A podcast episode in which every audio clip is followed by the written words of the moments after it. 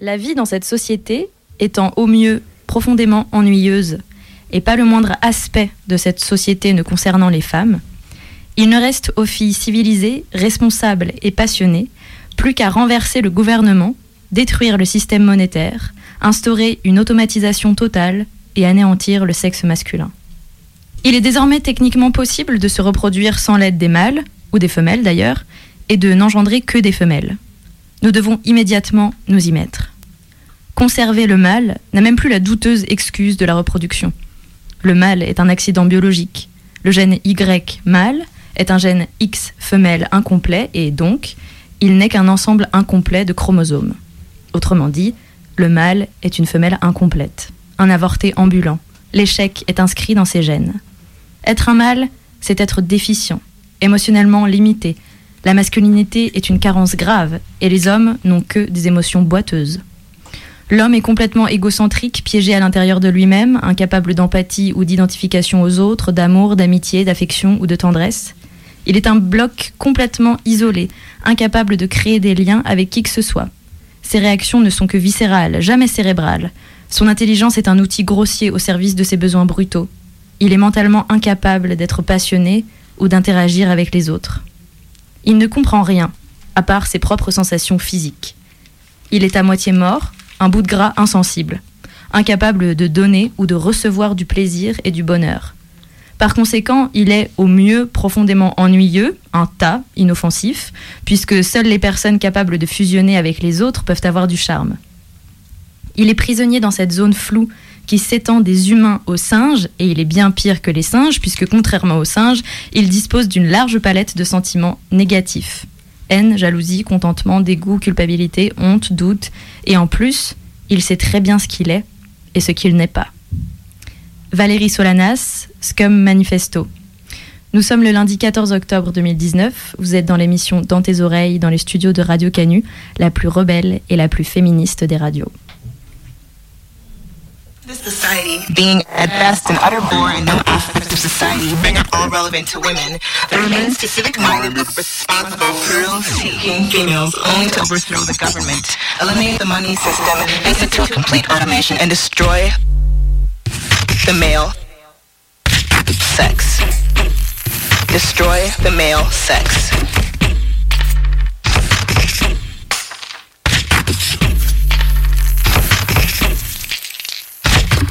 There remains to civic-minded, responsible, thrill-seeking females only to overthrow the government, eliminate the money system, institute complete automation, and destroy the male sex.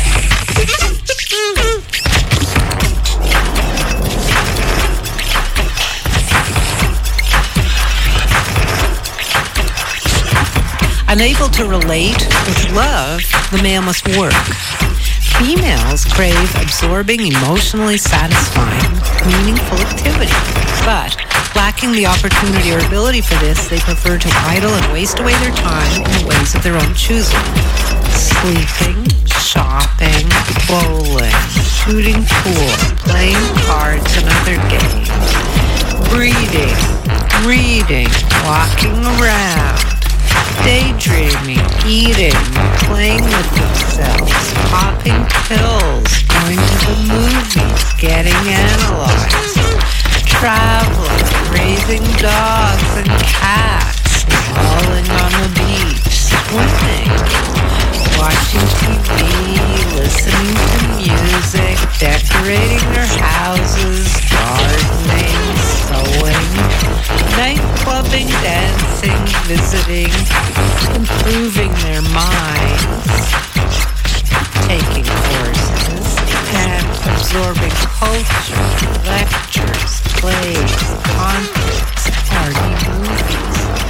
Therefore, many females would, even assuming complete economic equality between the sexes, prefer living with males or peddling their asses on the street as having most of their time for themselves, to spending many hours of their days doing boring, stultifying, non-creative work for somebody else.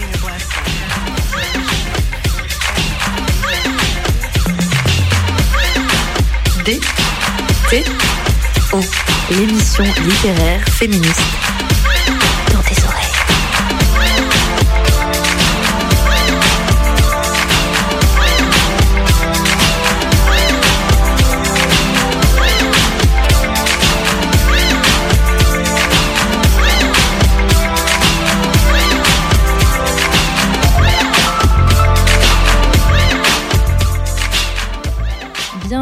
dans l'émission FFF dans tes oreilles. FFF, c'est un sigle pour Fucking Furious Females, le nom d'une pièce de théâtre dont on a le plaisir de recevoir deux de ses comédiennes ce soir, Nathalie Manissier et Sabine Vasselin. Bonsoir. Bonsoir. Vous avez participé à la création de ce spectacle qui se jouera en novembre au Gai Savoir et dont on va parler tout au long de cette soirée et dont on aura le plaisir d'entendre quelques extraits. En ouverture de cette émission, vous avez entendu les premières lignes du Scum Manifesto, un manifeste féministe radical, écrit, auto-édité et diffusé par Colportage en 1967 par la new-yorkaise Valérie Solanas. Son ton est violent bien que considéré comme satirique et le manifeste il appelle à la rébellion des femmes et l'éradication totale des hommes. Son succès il est basé sur les aspirations sociales et philosophiques du féminisme radical de l'époque. Le manifeste est tiré euh, selon l'acronyme inventé par Maurice Girodias, un homme. Je tiens à dire que cet acronyme a été inventé par un homme, un éditeur d'ailleurs, du nom d'une hypothétique organisation qui s'appellerait SCUM pour Society for Cutting Up Men, c'est-à-dire Société pour tailler en pièces les hommes ou pour émasculer les hommes selon les différentes traductions et les choix de chacun, chacune. Alors, Scum Manifesto, ça a été le point de départ et une forte inspiration de votre création, de la création de votre spectacle. À quel moment, les filles, et comment ce texte, il arrive entre vos mains? Euh, alors, il faut savoir que cette pièce, on a, on l'a commencé euh, en sortie d'école en 2013-2014, si je me trompe pas. C'est ça. Et on est parti sur une création sur le thème du féminisme radical. Donc on a fait des recherches et en fait on est tombé sur, euh, sur le scum. Et là on a lu et ça a été vraiment le point de départ de par la, la, la férocité du texte et la matière aussi. Il y a tellement de choses à faire dessus. Voilà, c'était un peu notre point de départ, mais il n'y a pas eu que ça, mais, mais notamment euh, le scum. ouais. Parce que moi, je vous connais un peu et je sais que vous n'êtes pas spécialement euh, adepte du, du in your face, euh, d'un truc un peu trash ou rentre dedans. Alors pourquoi, pourquoi cet écrit, il vous touche et enfin pourquoi décider d'en faire quelque chose en fait? Bah, je pense après on n'en a pas forcément euh, parlé. Je crois que ça a été une impulsion un peu pour tout le monde, mais concrètement parce qu'il y a une vraie matière théâtrale euh, clairement dans ce texte-là. Quoi, il y a, il y a plein d'images super fortes. Il y a un scénario en fait déjà carrément. Elle, elle a complètement imaginé euh, ce que serait une société sans les hommes et comment on pourrait, euh, euh, comment les femmes pourraient prendre le pouvoir et comment tout ça pourrait s'organiser et comment on pourrait aboutir concrètement à l'élimination dans un premier temps des hommes, mais là où elle va, c'est aussi l'élimination des, des hommes et des femmes, et en fait de, de, de l'humanité, quoi, concrètement. Donc en fait, juste en lui-même, le texte, il a déjà énormément de... Un gros potentiel. de- euh, ouais, c'est une source d'inspiration énorme. De scénario, Après, ouais. on n'a plus qu'à imaginer et s'approprier euh, ce type de texte-là, quoi. Donc du coup, c'était une matière de fou euh, dès le départ, quoi. Alors, ce qu'il faut savoir pour euh, nos auditorices, c'est que FFF, c'est ce qu'on appelle une dystopie. Donc, une dystopie, c'est le contraire euh, d'une utopie, c'est-à-dire que ça raconte une histoire euh, ayant lieu dans une société imaginaire, difficile ou impossible à vivre, pleine de défauts et dont le modèle ne doit pas être forcément imité. Exemple populaire type. Hunger Games. Par exemple, dans le cas de Fucking Furious Female, Emmanuel euh, Macron est transformé en président Marcon. Une femme euh, et féministe ultra félina le bat à la présidentielle. Il y a 4% d'abstention. donc C'est vraiment une dystopie. Euh, Il y a une féministe qui est mise en place, qui poursuit chaque homme, et ça fait totalement écho à la Gestapo, à l'éradication des juifs pendant la Seconde Guerre mondiale. On met en place des HH, des hôpitaux des hommes, qui sont comme de, de véritables repères de lépreux, et tout le monde est sous caméra de surveillance. Bref, on est dans une dystopie, et ma question c'est pourquoi utiliser la dystopie? Mais Margot euh, formule mieux cette question-là, alors je lui laisse la place. Euh, ouais, en fait, moi, je me posais la question. euh, je comprends totalement d'un point de vue personnel le côté hyper jubilatoire d'une dystopie misandre, cette espèce de fantasme de vengeance inavouée, un peu latent qu'on peut avoir quand on est une femme face à toutes les, les inégalités et les oppressions qu'on peut vivre. Et je comprends que ça peut avoir un côté hyper cathartique, même dans le lire. Moi, j'adore lire de la science-fiction féministe, dystopique. Je trouve que ça a un côté vraiment jouissif. Euh, mais je me demande pour vous, euh, c'était quoi l'intérêt euh, politique ou même personnel que vous trouvez à, représenter un féminisme qui tomberait dans, comme vous l'écrivez, dans une dérive totalitaire, inhumaine, plutôt que de représenter, par exemple, je sais pas, un féminisme hyper utopique, avec un éclatement des genres, qui est ce vers quoi tend le féminisme?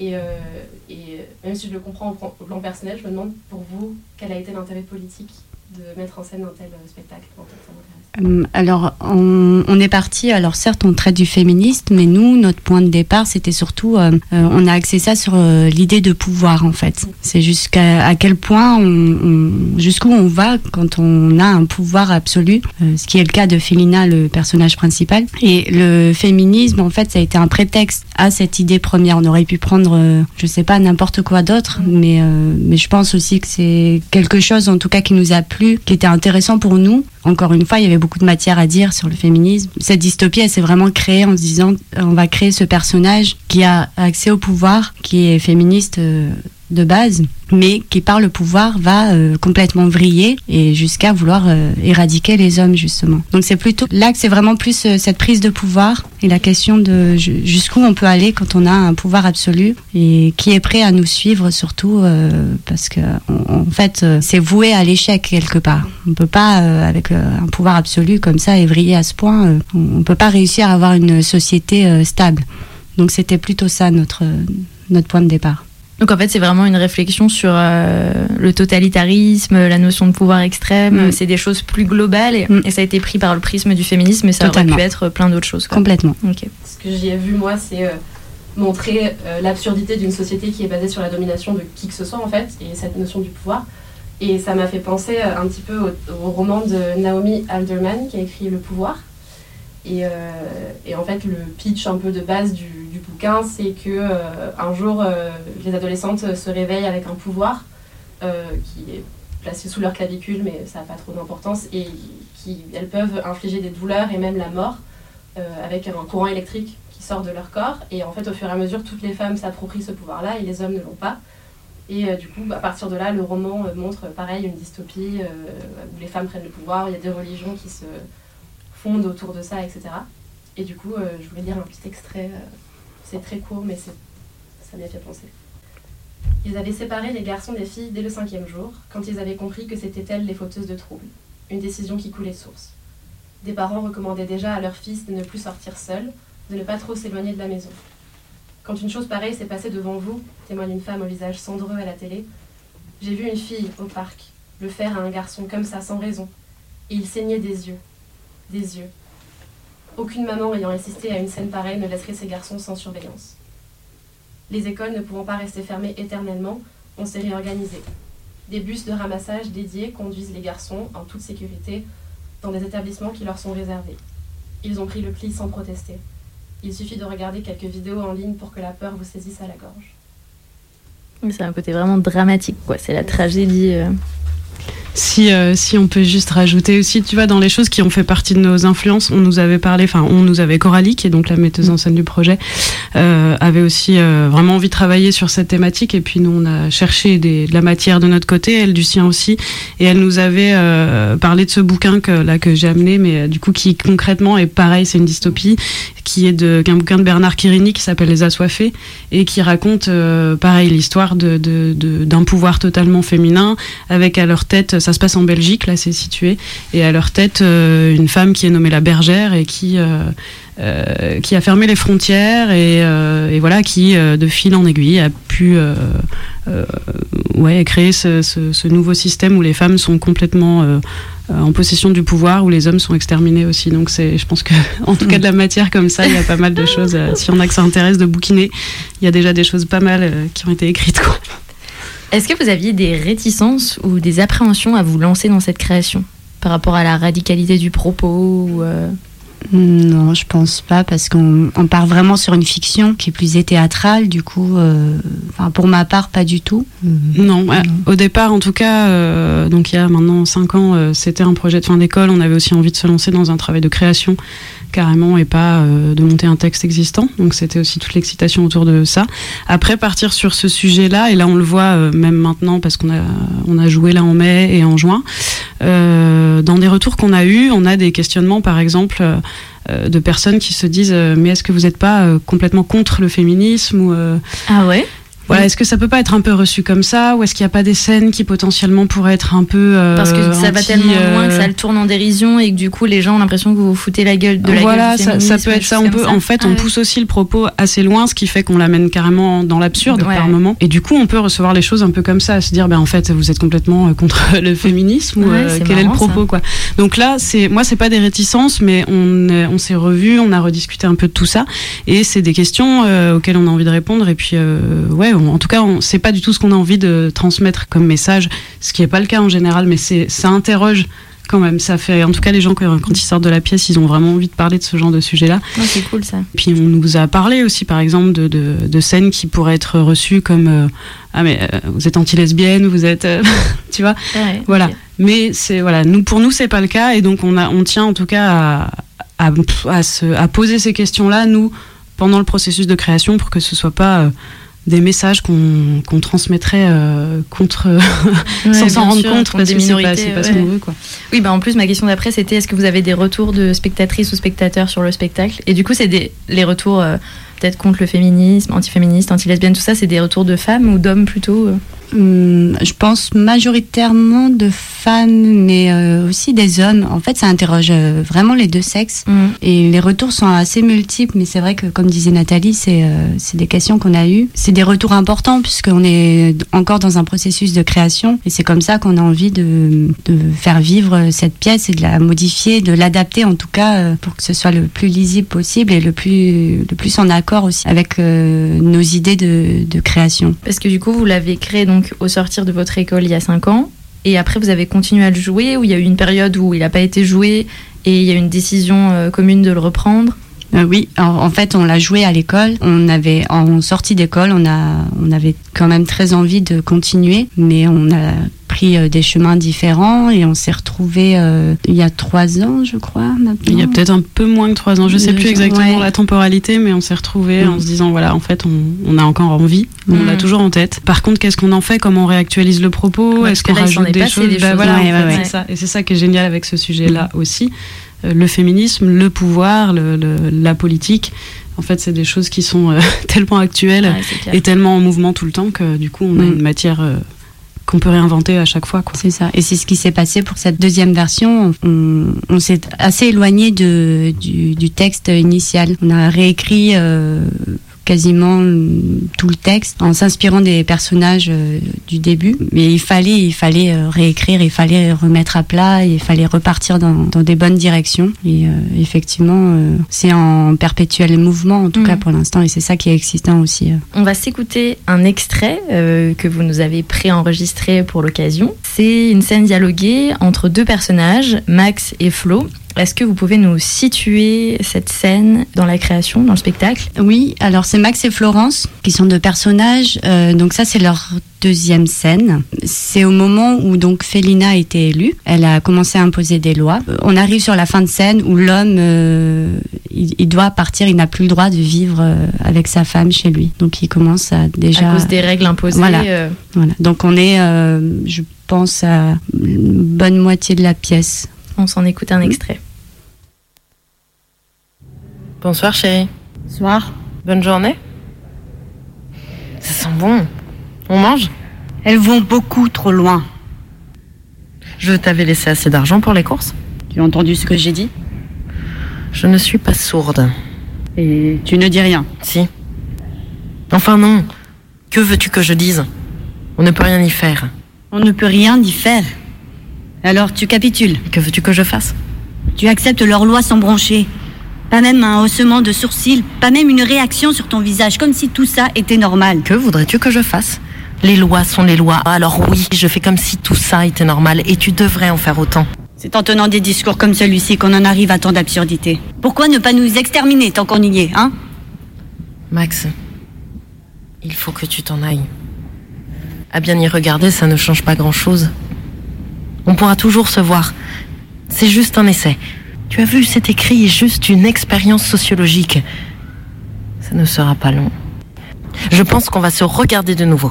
Je suis certaine d'ailleurs que c'est le but de cette expérience, qu'on se découvre homme et femme sous un jour nouveau, loin des ombres de notre histoire et des dictats de la pensée patriarcale. C'est un mal pour un bien. Tu verras, Max. C'est écrit. Juste une expérience sociologique. Tu baisses les bras et acceptes sans broncher toutes ces lois qui nous éloignent de jour en jour. Je n'accepte pas, je respecte les lois. Nous sommes en mutation, Max.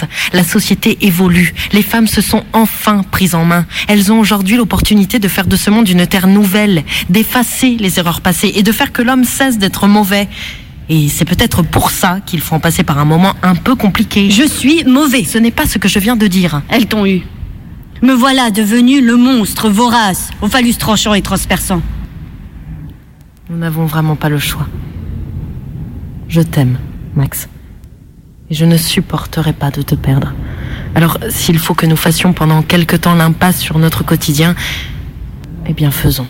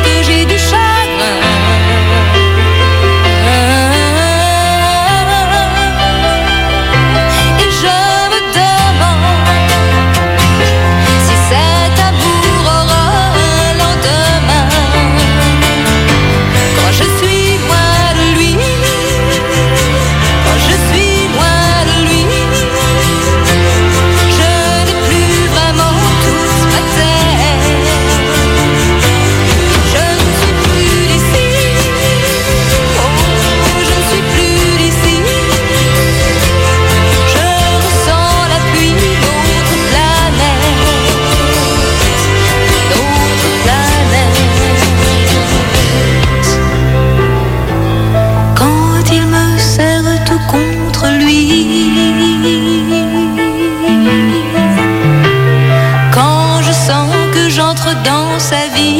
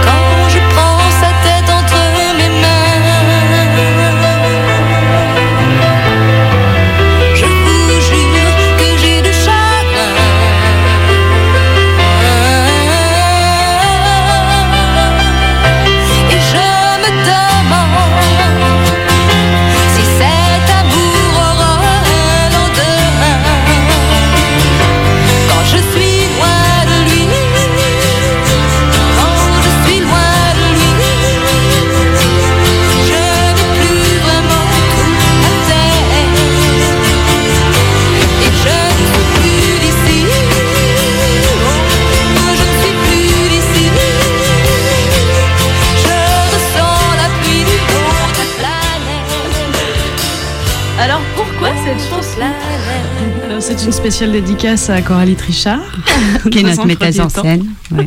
Qui aime beaucoup Véronique Sanson. Ça n'a aucun lien avec le sens du spectacle. Alors, elle ne fait pas partie euh, du spectacle, ça clairement. Ah, d'accord, je Voilà, c'était parce qu'on avait envie ce soir que ce soit euh, qu'il y ait un petit côté romantique quand même dans cette Bah émission. oui, parce que tu vois, parce que toutes euh, les furious females sont pas forcément Mm. toujours furious, Furious. females. Cette fois, elles Et puis. Bah oui. Et ça a un écho euh, avec la scène euh, juste avant aussi où Max part. Et, Et elle voilà, lui dit c'est un oui, je t'aime, sous-entendu, euh, même si ta race sera Voilà. bientôt éradiquée, je t'aime encore. hein. Tout à fait, il y a de l'espoir. C'est ça.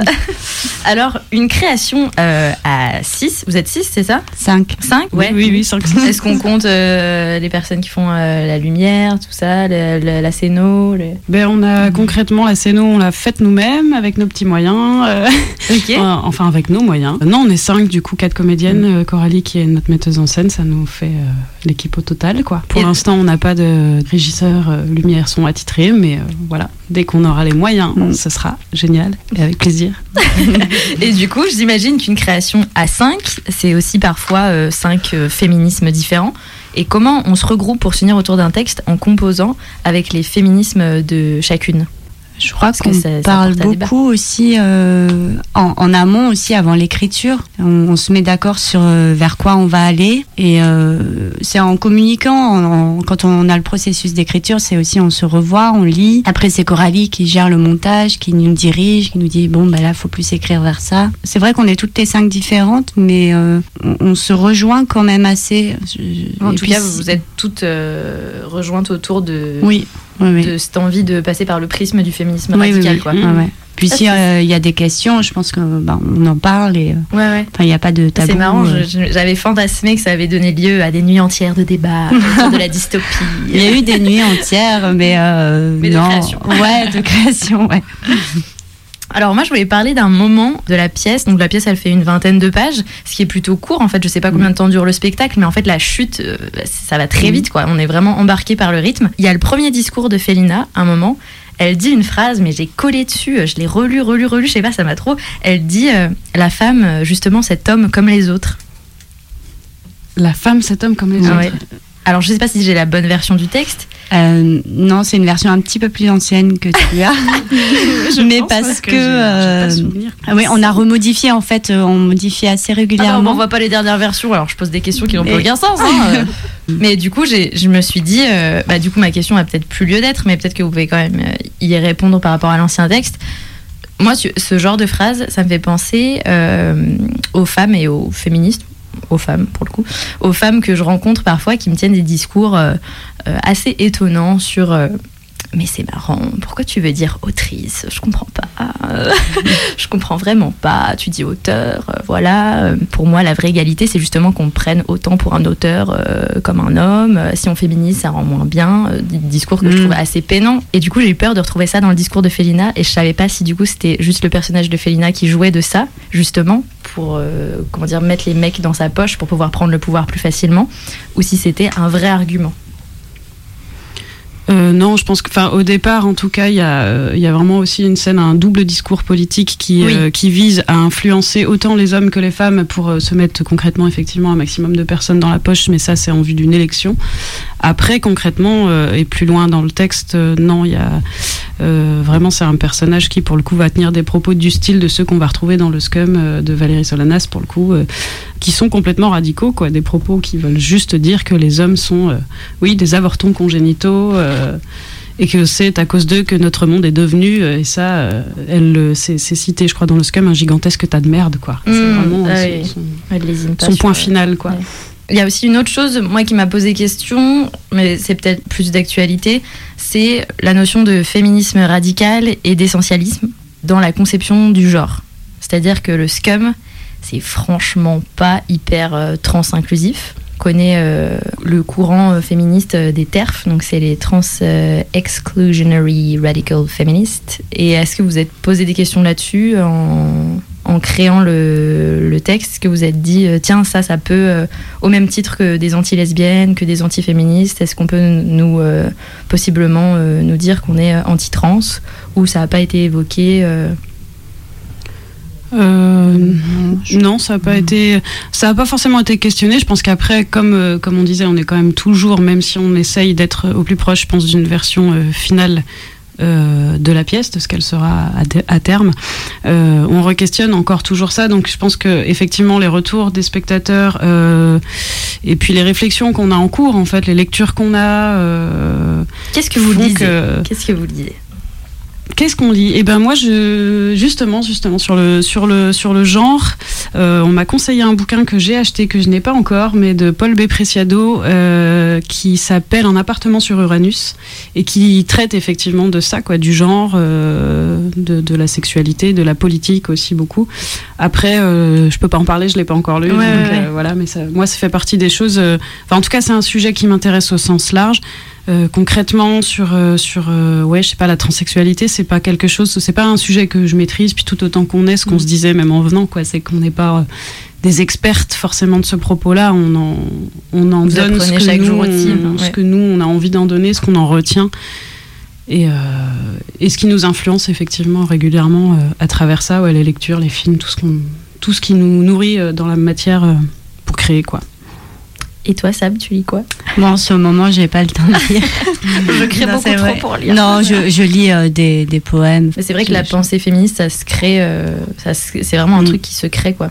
Et des fois, je rencontre plein de gens euh, qui pensent que euh, juste parce que euh, je, je tiens à cette émission ou euh, que je peux avoir des fois des, des propos un peu progressistes, qui pensent que je sais tout du féministe. Et tu sais, t'as toujours quelqu'un Mm. en réunion de famille ou parmi tes potes, même de façon ultra bienveillante, qui dès qu'il y a une question sur le féministe, te tape du coude, genre. Ouais. hein, Eh, c'est hein, pour toi, hein. Généralement, Ouais. c'est tonton Michel ou voilà, des gens comme ça.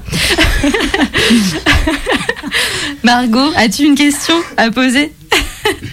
Non? Elle est en train de mourir. Et aujourd'hui, la question euh, finale avant le quiz des cinq dernières minutes, c'est quelle est votre vision du féminisme aujourd'hui? Euh, alors, Vaste Euh, question. Je ma vision, c'est tel que je le vois ou tel que j'aimerais qu'il soit ou... Ah bah, les deux. Aujourd'hui, alors hum, pour moi, féministe, c'est avant tout, euh, c'est c'est vraiment le, le terme d'égalité des sexes. Et je pense que c'est vraiment ça mon leitmotiv, c'est euh, pour une égalité en fait. C'est- Je veux pas du tout, euh, je, je l'entends pas comme féminisme, la femme au-dessus. Tu parlais euh, du terme autrice comme metteuse en scène. Et effectivement, j'ai eu aussi des remarques, oui, mais euh, c'est moche metteuse en scène. Bah en fait, c'est féminisé, c'est nouveau. Faut, Mhm. faut que ça rentre dans les oreilles, il faut que ça fasse partie du vocabulaire commun. Et euh, l'égalité, et notamment l'égalité salariale aussi, ça c'est un combat euh, vraiment je soutiens euh, jusqu'au bout parce que c'est toujours pas normal qu'on n'ait pas les mêmes salaires euh, parce qu'on n'a pas le même sexe. Ouais, ce serait vraiment plus ça, euh, mes, propos du féminisme. Et moi, euh, moi, j'aurais juste envie de dire que pour moi, par exemple, le féminisme, j'aimerais que ce soit un mot qu'on n'ait plus tellement à utiliser, en fait, quoi. Que ce soit effectivement dans la même dans la même veine que ce que disait Sabine. Moi, c'est c'est pas une lutte absolument, mais c'est quelque chose qui m'importe. Euh, c'est une attention en fait de, dans plein de moments de la vie euh, euh, des femmes mais des hommes aussi. Je sais pas, pour moi c'est plus une question d'éducation en fait. C'est tu vois, c'est un mot que je dis, voilà, j'aimerais que ce soit un mot qu'on oublie parce que Mhm. parce qu'on n'a plus tellement besoin de, de, de, de l'utiliser parce qu'en fait ça ça fait plus sens parce qu'on se pose pas ces questions de sexe de est-ce que du coup il y en a un qui vaut plus que l'autre est-ce que non en fait parce que juste on est des humains et que et que ça se vaut quoi il y a que ça qui vaut et que voilà donc pour moi c'est vraiment un mot je me dis euh, c'est très utopique aussi ça mais je pense que J'aimerais juste qu'on arrive à ne plus l'utiliser, quoi. C'est un peu ma vision. Et du coup, après, euh, ce qui se passe moi dans ma vie tous les jours, bah, je me dis euh, que je sais pas, des moments où je me reçois une réflexion dans la rue, ce genre de truc. À ce moment-là, j'aimerais euh, prendre le temps, avoir le temps, l'énergie, l'envie. Par moments, c'est compliqué, mais euh, de, de, de m'arrêter, dire ok, bah viens mec, on va discuter et on va se parler de pourquoi tu me parles comme ça en fait? Et, et quelles sont les raisons? Enfin voilà. Moi, c'est plus un truc qui, qui, qui m'énerve et euh, que j'aimerais bien voir disparaître, quoi, pour résumer. Oui, que le féminisme se transforme en humanisme, Mhm. comme disait notre chère Christiane Taubira. Ouh là là là là là, c'est le quiz des cinq dernières minutes.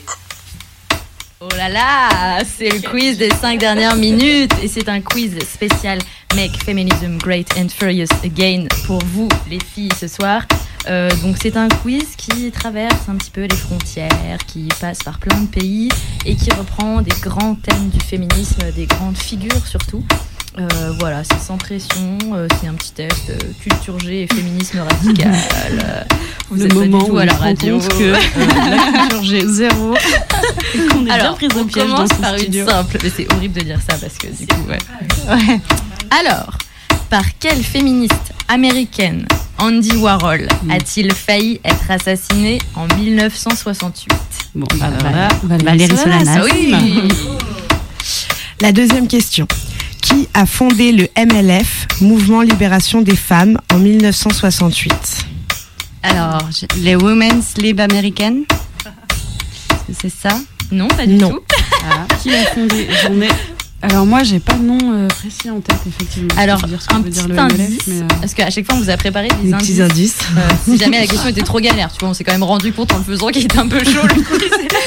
Alors, l'indice, c'est que c'est une théoricienne, notamment du genre, et elle a écrit entre autres Le corps lesbien. C'est une française. Alors, euh, si on peut dire qu'on s'est un tout petit peu renseigné avant, peut-être. Est-ce que Antoinette Fou? Non. Monique Wittig. Ah ouais. alors non, bah, Cette pas. bonne vieille Momo qui m'est Mais aussi, ça montre que toutes ces femmes-là sont pas assez connues et que leurs Mm. noms n'ont pas assez euh, imprimé l'histoire. Il y a un bouquin euh, qui est sorti, enfin, je sais pas s'il est, il est récent ou pas, mais qui parle de mai 68 à travers les, la vision Ah des bah, femmes, effectivement. Qui elle doit y reprend euh, beaucoup de portraits de femmes. Moi, je l'ai, je l'ai parcouru, mais je l'ai, je l'ai pas retenu entièrement, effectivement. Monique, Monique. Question numéro 2. Quelle américaine, icône de la seconde vague féministe, a parcouru les routes pendant plus de 60 ans pour faire entendre les droits des femmes et a publié ses mémoires en 2015 sous le nom Ma vie sur la route Aucune idée. Ouais. 10, elle est très pote avec Jane Fonda, C'est une américaine. 85 ans. C'est Gloria Steinem. Ça Moi, va j'ai être le quiz de la décadence. des gueules, les meufs. On va se décomposer au fur et à mesure. Mais non, il faut que ça reste joyeux. On avait la première. Mais oui. Alors, prochaine question. Quel groupe de punk rock féministe russe a organisé de nombreux happenings, notamment durant la campagne, la camp, la campagne, la paix à son âme, la campagne de Vladimir Poutine, pendant la campagne de Vladimir Poutine. Poutine, putain. En fait, j'arrive même pas à prononcer son nom. Ça passe pas du tout. En 2012, est-ce que ma question était claire? Un groupe de femmes Un groupe de punk rock féministe russe qui faisait plein de happenings pendant la- les campagnes de Vladimir Poutine. Les Riot. euh, Ah oui, les Pussy voilà. Riot. Yeah Et l'indice c'était leur nom de scène veut littéralement dire émeute de chatte. Alors, la question 5. Quel groupe féministe ukrainien a pour devise Sors, déshabille-toi et gagne En français, on dit nudité, lutte, liberté. C'est les femmes. Yeah Et donc le petit indice c'était qu'elles ont fait des actions choc la semaine dernière au cimetière de Montparnasse à Paris pour dénoncer les féminicides. Oui, exact. Tout à fait. toutes ces femmes euh, à genoux là. Ensuite, quel slogan féministe archi célèbre a vu le jour pendant mai 68 en France? Indice, ce n'est pas sous les pavés la bière. Euh, j'ai pas, j'ai plus le slogan, j'ai pas en tête. Ne me libère pas, je m'en charge. Quelle intellectuelle féministe, autrice et militante afro-américaine se cache sous le pseudonyme de Bell Hooks? J'allais dire Bell Hooks. mais je ne savais pas que c'était un pseudonyme. C'est un pseudonyme. Ouais, ouais, c'est Ah, c'est les prénoms de ses grands-mères, je crois. C'est les noms de famille ou les prénoms de ses grands-mères, quelque chose comme ça. Alors, bah, l'indice, c'est qu'elle a le même prénom qu'une autre américaine qu'on a citée un peu plus haut. Et un de ses livres se nomme Ain't I a Woman Ne suis-je pas une femme qui est paru en 81 et qui vient de réapparaître aux éditions Cambourakis. Pour l'aide de brebis. c'est la preuve que tu lis pas mes fils rouges. Bon voilà, alors du coup, Bell Hooks, bon on va dire que on vous donne le point. Euh, c'est Gloria Jean Watkins. Ok. Moi, je savais pas non plus. Ah oui, mais bon, Nathalie, tu sais pas grand chose au final, donc. On va pas s'engueuler euh, à l'antenne. allez, allez, allez, allez, c'est qui là Alors, la question 8. Quelle féministe et autrice afro-américaine nous a quitté le 5 août dernier à l'âge de 88 ans après nous avoir laissé des monstres de littérature? Dis-le si ça te fait chier. J'étais concentrée, ok? Après nous avoir laissé des, Des blagues. Ah, ça va. hein. Afro-américaine. Oui, Mm. elle est décédée cet été? Euh, oui, mais oui, mais bien sûr. Passer à travers. Je n'ai pas. C'est Toni Morrison. Ok. Bah non. Bah ouais. Avec Home, Beloved, Soula, L'œil le plus bleu, etc. etc., etc. De quel personnage féminin pouvions-nous suivre les folles péripéties sur M6 dans les années 90 Ça, c'est la question part en couille. euh, c'est celle que j'aurais ouais, trouvée. euh, Indice, elle porte une armure, elle aime la Ah, Zena Oui Bravo Ok, on a. c'est bien, c'est bien Sachant que je- j'avais même pas la télé dans les années 90, je regardais pas la C'est télé. vraiment de la culture. Donc là, bah alors là, avec Zéna la guerrière. Zéna la guerrière. Mes après-midi M6, hein, mais bon. Euh, quelle avocate franco-tunisienne a fait acquitter Marie-Claire Chevalier lors du procès de Bobigny pour avortement en 1972 Gisèle Halimi. Oui Mais attends, c'est génial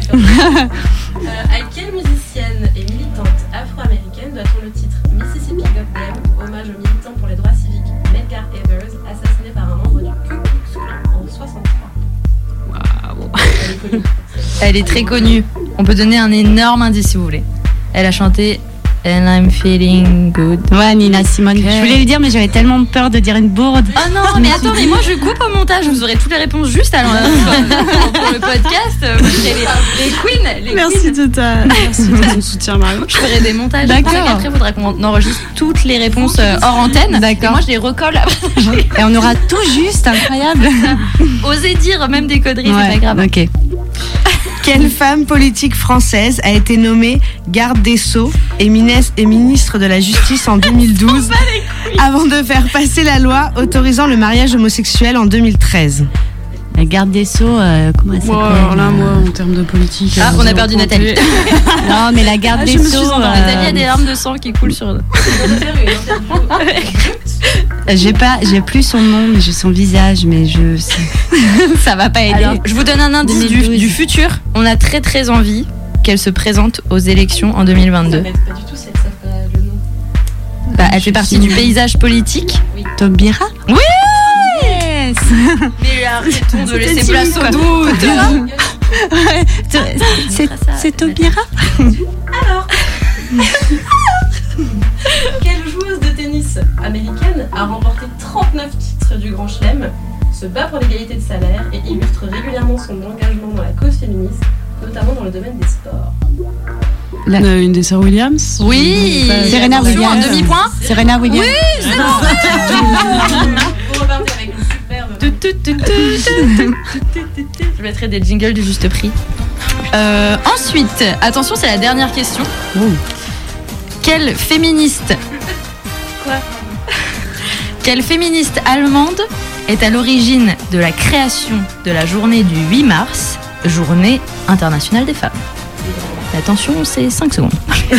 Bam, bam, bam. Euh, allemande? Allemande? Oui, c'est Allemande, mais plutôt province, tu vois. C'est l'Allemagne du Sud L'Allemagne, euh, Allemagne du Sud. Ouais, bah. Avec les copains. Alors, euh, ben, Je sais pas, tu vois, comme je sais pas. euh, la date, Alors, je vous donne un nom, indice. Malheureusement, quoi. Je vous donne un indice. Euh, même moi, je savais pas parce que tu sais tout peut-être, Nathalie. Mais celle-là, euh, écoute, on réglera ça hors antenne parce que là, il y a des soucis. hein, Il y a du souci. hein. Euh, indice elle est enseignante, journaliste, marxiste et propose cette journée pour la première fois en août euh, 1910. Du coup, la journée est célébrée pour la première fois le 19 mars 1911.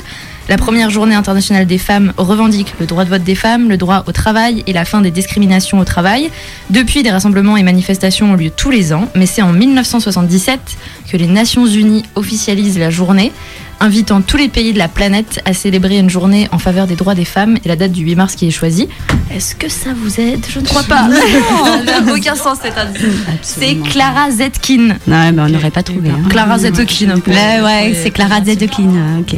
Bon, alors, il est 22h58, c'est la fin de cette émission. Merci les filles. Bah, merci à vous. Merci à vous euh, pour l'invitation à la soirée. alors petit moment, euh, prochaine date de spectacle, Mhm. prochaine création, qu'est-ce qui se passe? Oui. Déjà, en fait, on n'a même pas dit le nom du collectif. C'est la Alors, tout à fait, cabine. la compagnie s'appelle la compagnie La Cabine. Ouais. Ok. Et on va jouer donc au Gai Savoir du 14 au 17 novembre à 20h et le dimanche à 16h. Et ben, on sera là. Voilà. Trop bien. Avec Vous plaisir. mettez des invites ou ça se passe Avec plaisir. Je vous échange deux invites contre un montage au top, vous avez toutes les réponses. Non, mais on assume notre inculture. Bah oui. on n'a pas de doctorat en féminisme, mais parce que ça ne devrait plus exister. le Euh, féminisme. On devrait nous apprendre tout ça à l'école dès notre plus jeune âge. Mais oui. Bon, bah, on va quand même se quitter avec quelques mots de la fin euh, bah, de, de FFF, quand même, qui sont euh, mes préférés. Mais bon, du coup, c'est peut-être l'ancienne version du texte. En tout cas, ça dit Soyez vous, faites de votre sexe un totem sacré autour Mm. duquel règne la libération de nos envies. Celle-là, elle est bien toujours dedans. Ouais. Yeah. Et bonne soirée à toutes. I knew that someday I was going to die.